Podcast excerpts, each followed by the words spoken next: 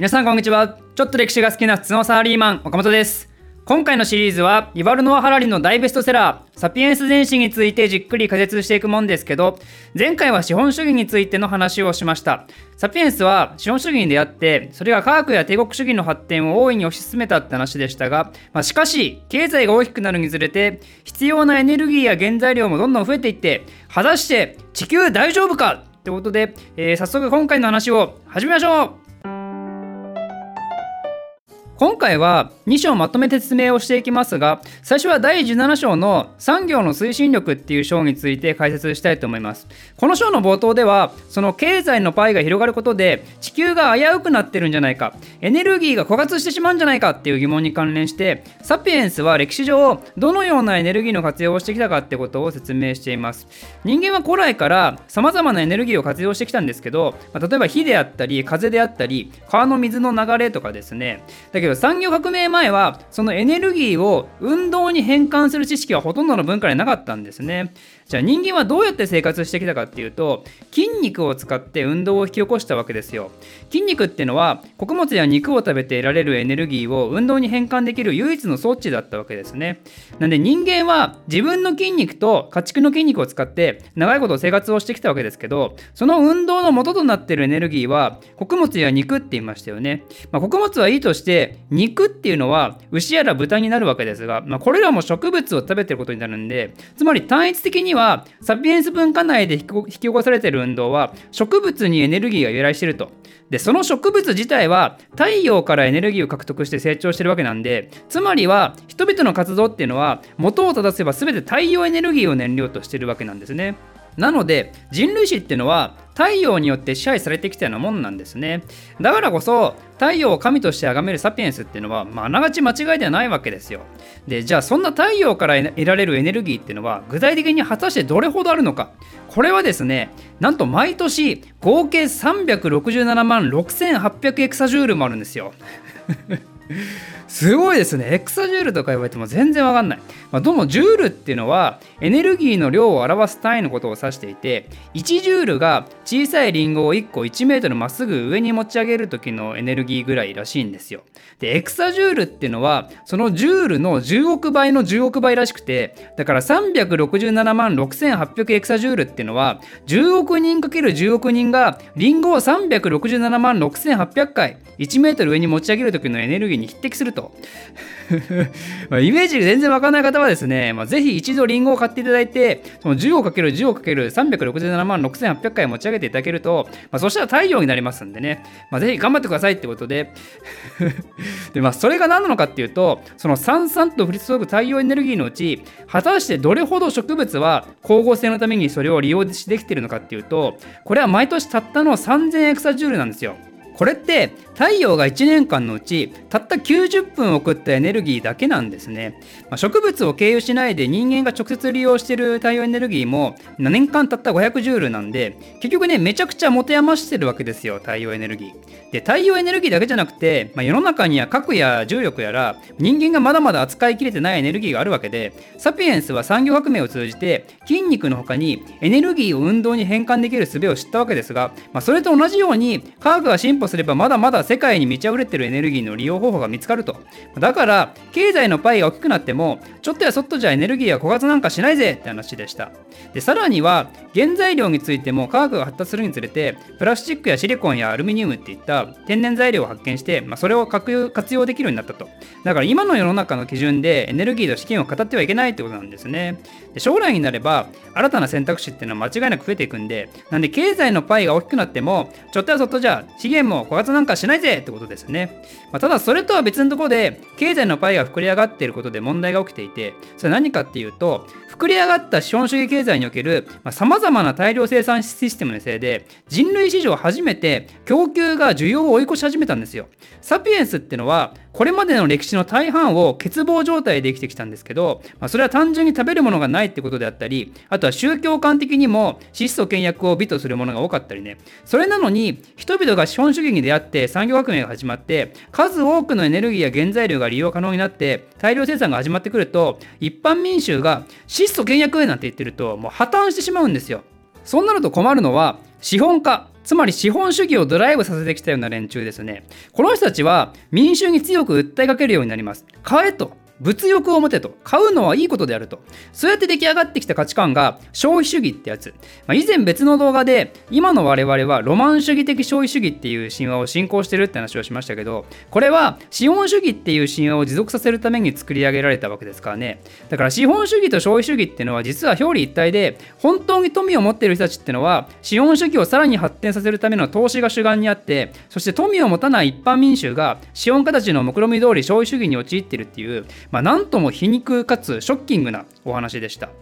続いて第18章の国家と市場経済がもたらした世界平和っていう話に入っていきますがさっきまでの章は産業革命によって資本主義経済が広がっていったって話でしたけどこの章は産業革命によって人間社会の構造がまた変わってきたよって話が主になります。産業革命が起こる前は今では考えられないようなとあることに関する価値観の違いがあったんですよ。さあすなわち時間に対する考え方。先ほどの章では人間社会は主に太陽に支配されてきたって話がありましたけど太陽が昇って明るくなっていつ頃暗くなるかっていうのを知ることは確かに重要だけどそこからさらに細かく時間を分割する必要性なんてものはなかったわけですよ。なぜなら昔は様々な仕事は個人の領域だったからね。靴職人とかそういうのは自分で仕事時間を決められるわけでそれが多少遅れようとも他の誰かの仕事が止まることはないわけですよ、まあ、もちろん何日も遅れるのはダメだけどね。でも例えば1時間ぐらいなら何も差はないわけですよ。これが産業革命が始まって工場が作られて製造ラインができてその、ね、一つのものを作るのに複数人が分業して作り出すと、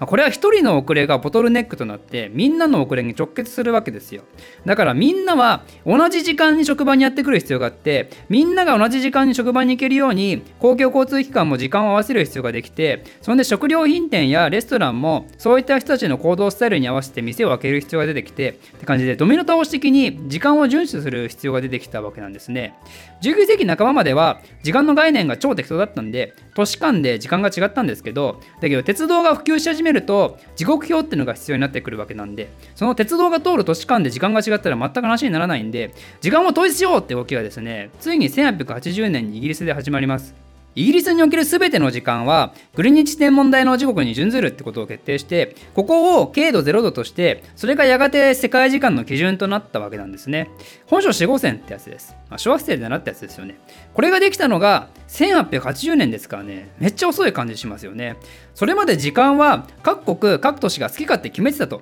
太陽この辺に来たら何時だね？みたいな。まあ、あんま考えられないですよね。ある意味で羨ましいかもですね。これがその産業革命が変えた人間社会の構造1つ目で、2つ目は家族とコミュニティのあり方です。産業革命の前っていうのは、多くの人が拡大家族や地域コミュニティの中で生活が基盤となっていて、まあ、というのも、やっぱりそれまでなかなか国家がその国民の福祉を整備するってこと難しくて、自分が年取ってじいさんばあさんになった時に、今みたいな年金がもらえるわけでもないし、ねまあ、年金は今の時代も怪しいですが、とりあえず個人がどうしようもなくなった時に、国が何かをサポートすることは基本的にないんで、だから助け合いの精神でそういった密なコミュニティに依存せざるを得なかったんですよね。で、その地域コミュニティって結構力としては強くて、時にはコミュニティ内の揉め事を仲裁したり、罪人を罰したりといったその裁判所や警察的な機能を持っていたり、国の役人の代理人って形で徴税権を持ってた人がいたり、まあ、極端に言うと小さな国みたいなもんですよね、そのコミュニティは。なんでそうなるかっていうと、やっぱ国がね、そこまで見切らんと、産業が発達してない中で移動手段も情報伝達手段も限られている中で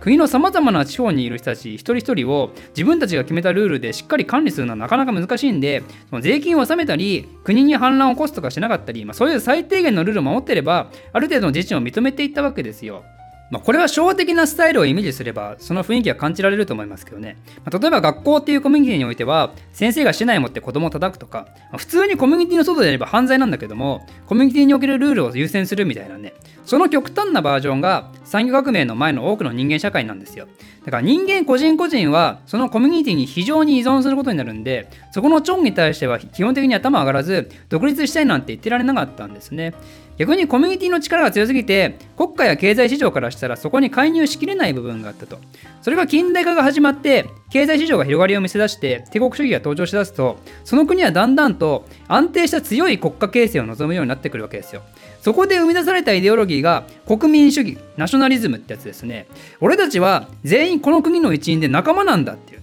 かつて分裂してたそのドイツの国をまとめ上げるために同じドイツ人としてドイツの統一国家を作ろうと。ビスマルクが奮闘しましたよね。まさにそれがこれに当てはまるわけですけども、つまり国家ではなくて、各々のコミュニティや家族に依存する今の在り方を改めなさいあなたたちは全員一人のドイツ人なんだどこどこ村のなんとかさんではないんだみたいな感じですね。そんでその国民主義の働きだけではなくて、前回の最後に登場した消費主義もですね、この動きにさらに拍車をかけます。それは国や資本家たちからしたら経済活動がもっと自由になって国民一人一人がコミュニティっていう枠から解放されてどんどん何かに消費してくれた方がいいですもんね。だから産業革命以降の国家っていうのは国民に対してこのように強く訴えかけるわけですよ。君たちを個人になりなさいと。あなたたち一人一人の個人性をもっと大事にしなさいってね。そして国民は答えるわけですよ。うわーって。これまさに宗教の話をした時に説明した人間至上主義の宗教の話に当てはまることで今の資本主義をベースにした自由主義社会にいる時の崇拝されるべき人間性はサピエンスの答えに宿るって話でしたよね、まあ、忘れた方はぜひ見直してみてくださいねここはいろいろつながってますからねだから現代社会における私たちが今当たり前のように考えてること個人の考えを尊重すべきで人と人は違うのが当たり前みたいな考え方ってのは結局これも近代以降にある意味国家が国家の目論見で作った概念でその社会文化が浸透するにつれて個人の人間性を大事にするのがいいっていう神話が生まれてそれを当然のものとして受け入れて生活しているのが今なわけですよ、まあ、全てはそれまでの強い家族とコミュニティっていう社会構造を崩壊させるため国家の利益に最も適したあり方へと変えるためってことなんですかね。まあ、なんだか陰謀論みたいなことしゃべ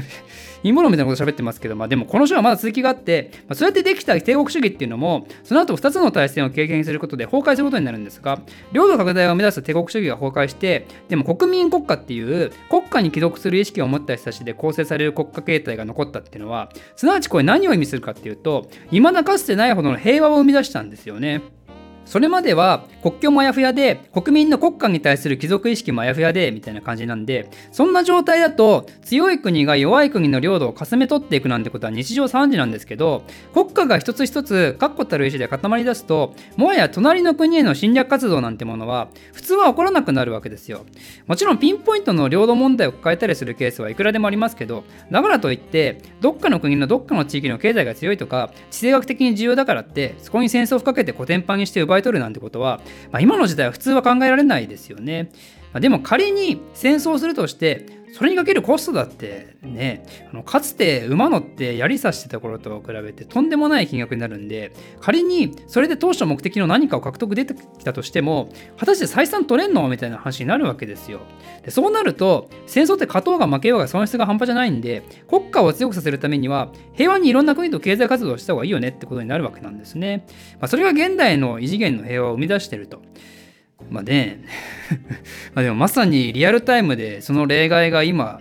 ロシアとウクライナで起こってますけどあれはプーチンがかつてのそのロシア帝国の亡霊に取りつかれてるからこそ起きてる話でまさに前時代的なスタイルなわけですよねだからこそ世界中から非難をされてるってわけなんですがロシアとウクライナの戦争の行方っていうのは帝国主義がまた生まれるのかそれともやはり時代遅れとして完全に消滅するのかもしかしたら今後の世界の100年200年先の国家の在り方を大きく変えることになるかもですね。